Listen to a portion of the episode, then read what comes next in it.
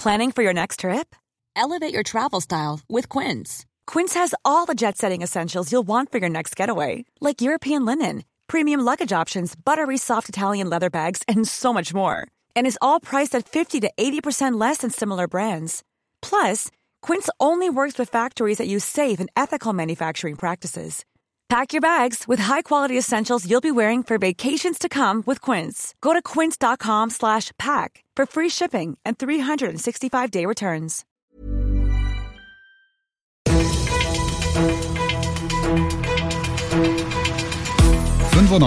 fünf Charivari, das München Briefing, Münchens erster Nachrichtenpodcast. Mit Christoph Kreis und diesen Themen.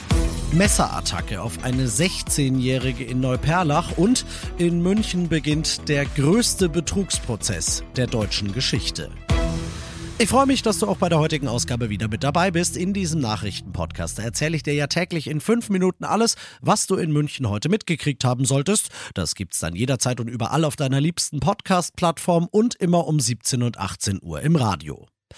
Ausgangspunkt des Ganzen war wohl ein Mann, den beide kennen und den beide wohl wollen. Die Münchner Polizei fahndet nach einer unbekannten Frau. Sie hat gestern Abend um kurz vor acht in Neuperlach eine 16-Jährige angegriffen, als die gerade mit ihrem Hund Gassi geht. Zunächst reden die beiden, dann streiten die beiden, dann sticht die Unbekannte mit einem Messer zu. Das Opfer kann das Schlimmste verhindern, kann die Stiche weitgehend mit den Armen abwehren, trotzdem erleidet sie Schnittwunden am Bauch. Die Angreiferin verschwindet daraufhin in der Dunkelheit. Wenn du was gesehen hast, Beschreibung, weitere Infos, Nummer der Münchner Kripo, wie immer auf charivari.de. Der Fall ist so komplex und spannend, dass er schon verfilmt wurde, bevor er überhaupt verhandelt wird.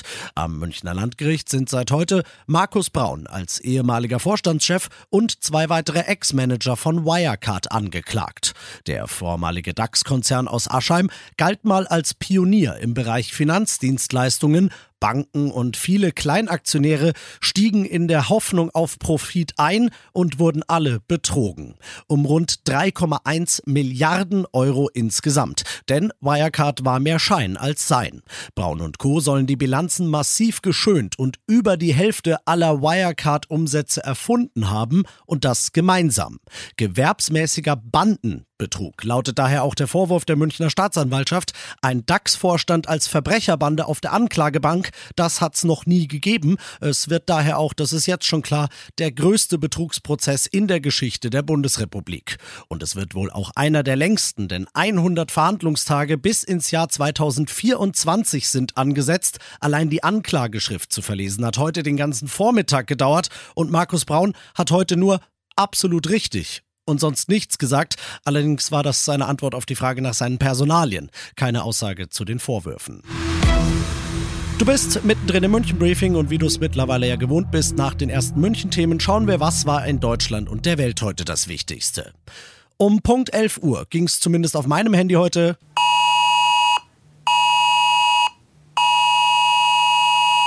Mit einem bundesweiten Probealarm auf allen angeschalteten neueren Smartphones hat das Bundesamt für Bevölkerungsschutz getestet, wie viele Menschen eine Warnung im Ernstfall bekommen würden. Das Handysignal war dabei neu und ein Erfolg, sagt zumindest der Netzbetreiber Vodafone Charivari-Reporter Timo Müller. Der Warntag scheint dieses Mal gut funktioniert zu haben. Im Gegensatz zum letzten Warntag 2020 hat heute auch die Koordination der verschiedenen Warnmittel besser funktioniert. Über Handy, Radio, Fernsehen, Sirenen und digital digitalen Anzeigetafeln. Ganz ohne Pannen lief es dann aber doch nicht. In Berlin zum Beispiel kam die Meldung teilweise zu spät oder gar nicht aufs Handy. Auch die geplante Entwarnung kam nicht überall an. Fast zehn Monate lang saß sie in Russland hinter Gittern und genauso lang war ihr Fall Politikum zwischen Moskau und Washington. Jetzt ist Britney Griner wieder frei. Die amerikanische Profibasketballerin war am 17. Februar in Moskau mit ein bisschen Haschischöl festgenommen worden. Das wurde ihr als Drogenbesitz und versuchter Schmuggel ausgelegt. Sie wurde zu selbst für russische Rechtsexperten überraschend harten neun Jahren Straflager verurteilt.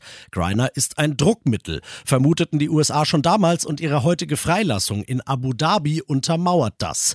Denn im Gegenzug geht der russische Waffenhändler Viktor But den umgekehrten Weg.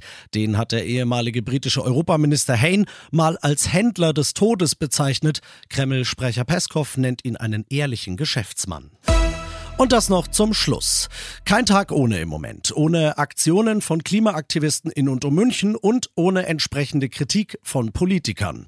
Heute war der Münchner Flughafen dran. Gegen 9 Uhr dringen zwei Aktivistengruppen auf das Gelände vor. Eine von Norden, eine von Süden. Nur einer gelingt es, sich auf ein Rollfeld zu kleben. Der Flugverkehr wird über das andere umgeleitet.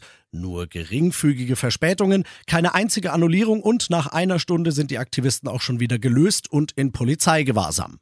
Wieso das so schnell ging? Weil die Polizei vorher informiert war. Von wem? Natürlich von den Aktivisten selbst. Trotzdem redet Bundesverkehrsminister Wissing hinterher von kriminellen Machenschaften. Klar, Kennt man ja. Kriminelle, die vorher ankündigen, wo und wann sie zuschlagen.